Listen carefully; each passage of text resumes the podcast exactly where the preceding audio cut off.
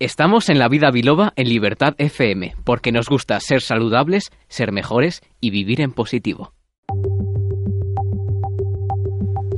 Pues estamos aquí en La Vida Biloba y estamos en esta sección que llamamos de estilo de vida, donde aprendemos diferentes cosas, tratamos de diferentes temas y hablamos de diferentes áreas que eh, que vivimos, iba a decir que afectan a nuestra vida, diferentes áreas que vivimos, diferentes facetas de, lo que es vivir, de lo que es vivir nosotros conociéndonos, nosotros con los demás, nosotros con el medio ambiente y, y todo lo que nos rodea y todo aquello que nos puede gustar y nos puede ayudar a, como decimos, pues ser mejores personas y vivir en positivo, que es un lema de la vida biloba. Y tengo pues la suerte y estoy muy contenta por poder deciros que tengo eh, como invitada, decía al principio, a Ivonne Sánchez Barea. Ivonne Sánchez Barea ya ha estado con nosotros en el programa y tenía muchas ganas de volver a tenerla de nuevo. Ivonne, buenas tardes. Muy buenas tardes, Nuria, ¿cómo estás? Pues muy contenta de, que estés aquí y además muy contenta y muy emocionada por, por el tema del que, del que vamos a hablar. Eh, que no he contado a nuestros oyentes, todavía no he desvelado el, misterio. Eh, voy a presentarte.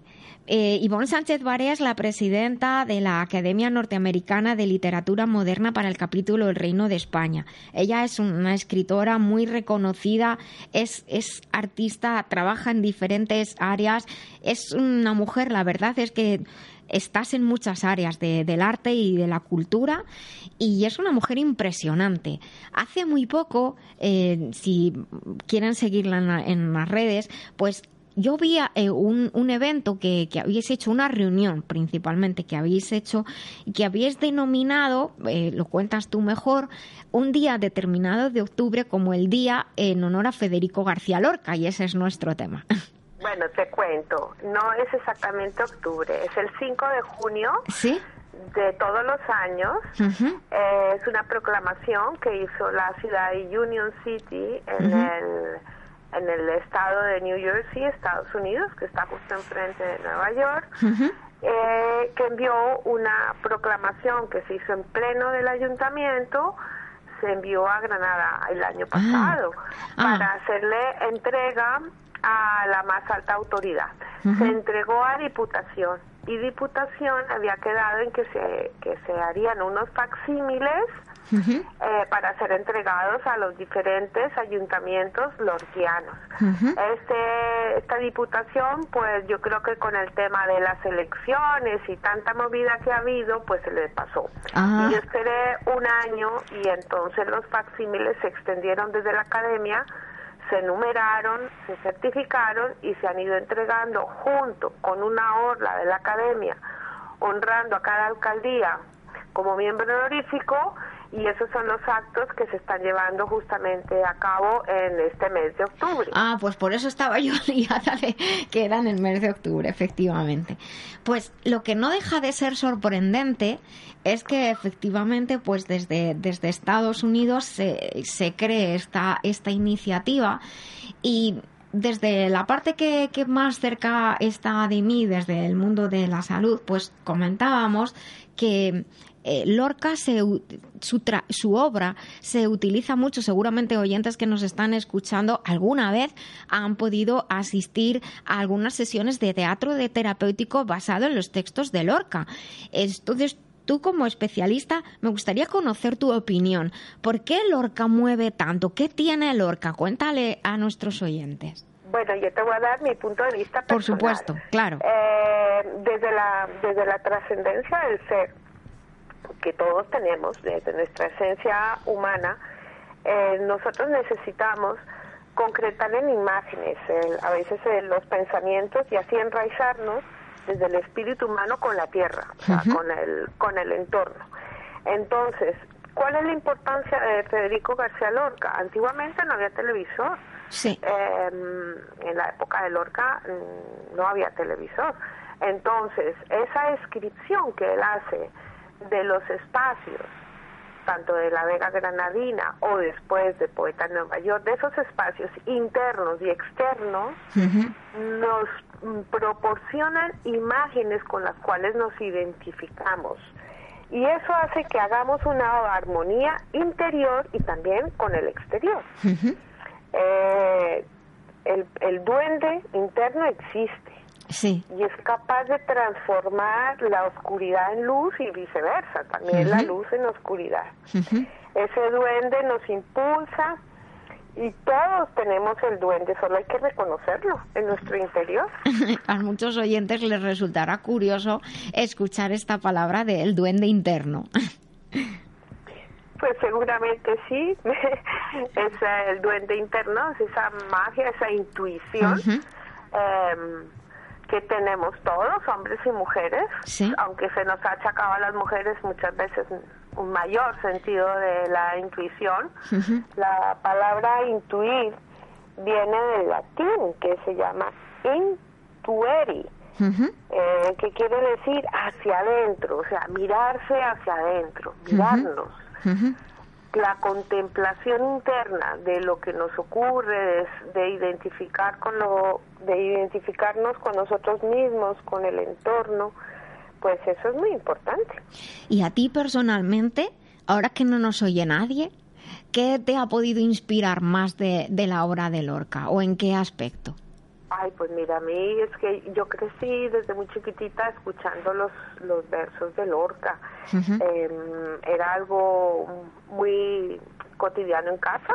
Em, entonces, yo si quieres te leo sí, sí. Tres, tres versitos de Lorca mm, y... como para marcar un, un inicio para el, el, radio oyente. Eso, y luego el tuyo, que sé que tienes unos versos escritos.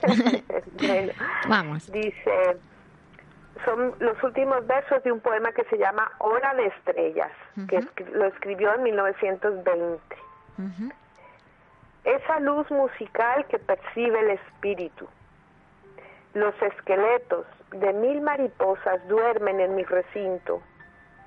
Hay una juventud de brisas locas sobre el río ahí está ya diciéndonos un montón de cosas, Federico. Bueno, madre mía, la verdad es que es que en pocas palabras cuánto se puede decir, efectivamente.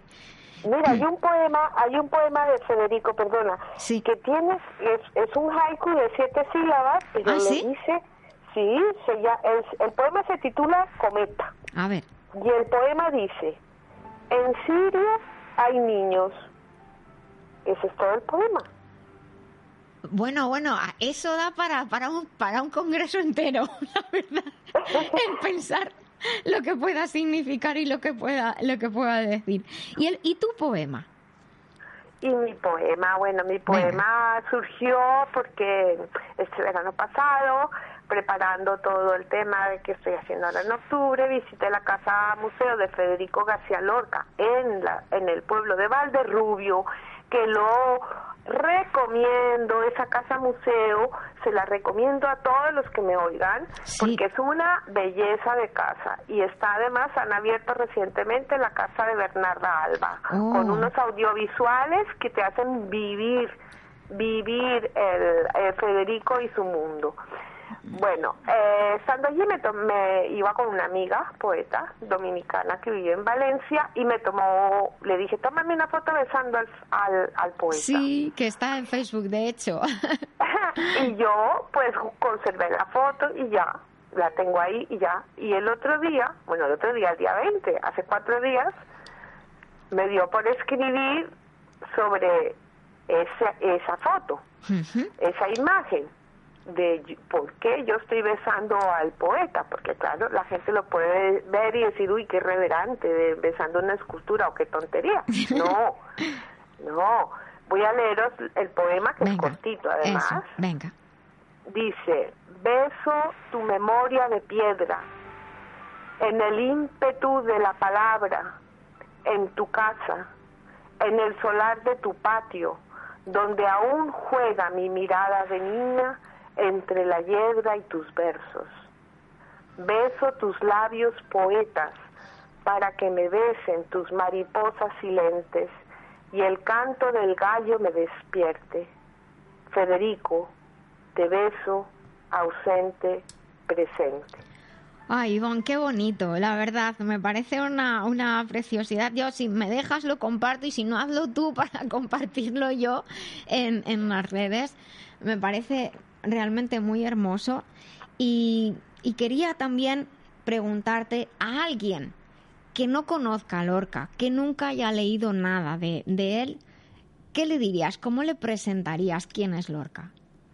Bueno, Lorca es la emoción, es la música que todos llevamos dentro, que cada cual la puede leer a su ritmo, es, eh, tiene la forma justa, sus versos son como los nardos del pensamiento, o sea, despierta los cinco sentidos y vuelvo a lo anterior, el sexto sentido. Uh Lorca mm, es la fragancia, es lo cotidiano, eh, es el pensamiento, es la evolución, es la sensibilidad.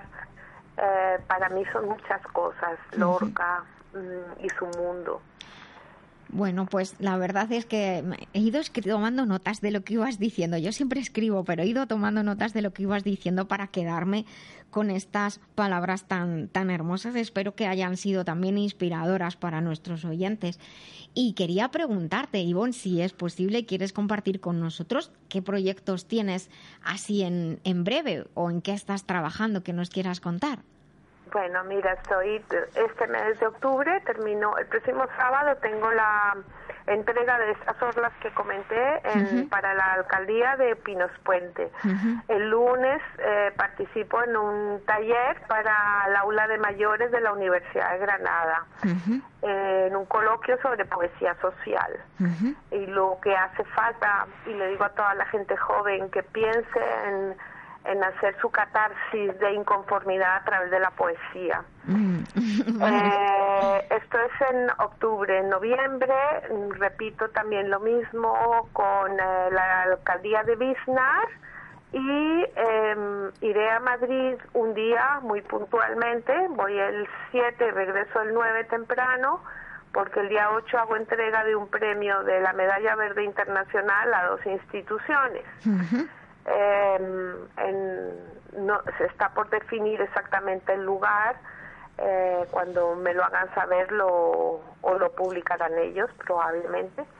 Eh, porque yo soy simplemente la portadora, la, que entrega el premio. Pero una portadora de lujo una portadora brillante y una portadora inteligente y, buena. La verdad es que yo, cuanto más te conozco, más fascinada me tienes. pues mira, mm, estaba precisamente terminando una carta que quiero mandar eh, para el día 25 de noviembre, el mes que viene, para el Día de la No Violencia contra la Mujer, el Día Internacional. Eh, que te la haré llegar por correo electrónico, porque eso sí es un poco larga y es donde mm, reclamo un poco en nombre mío y de las mujeres creadoras la falta de espacios em, en un mundo de mm, a veces de egoísmos y de, de personas, pero que si todas nos unimos podemos abrir esos espacios. Pues ahí estaré apoyándote. Vamos, cuenta con, conmigo, con, con, este espacio de la vida biloba, con las redes de Nuria Lorite y con las redes de la vida biloba para apoyarte a ti y a todas, porque creo que tienes todas la razón y tenemos que empoderar no solamente a las mujeres, sino también a las niñas y a las jóvenes que se sientan fuertes y valiosas y, y que juzguen, pues que digan lo que quieran, da igual. Pues nada, Ivonne, muchísimas gracias, que se me va acabando el programa. Muchas gracias por estar con nosotros en esta tarde. Y yo encantada de compartir. Si no se comparte lo que lo que uno es, si no me comparten los demás lo que son, pues el mundo quedaría estático. Pues así es verdad. Lo que decías, lo que lo que has dicho antes, hay que hacer esa esa catarsis de inconformidad que te ha quedado divinamente. Bueno, los invito a todos los jóvenes. Eso, eh, Es, muchísimas gracias. Un beso muy grande, Ivonne, y hasta muy pronto de nuevo en la vida biloba. Muchísimas gracias. Un abrazo, un abrazo. Gracias. Hasta, luego. Continuamos ahora. La vida biloba se vive en las redes, en Facebook, en Twitter, en Instagram. Somos La Vida Biloba. Síguenos y comparte con nosotros.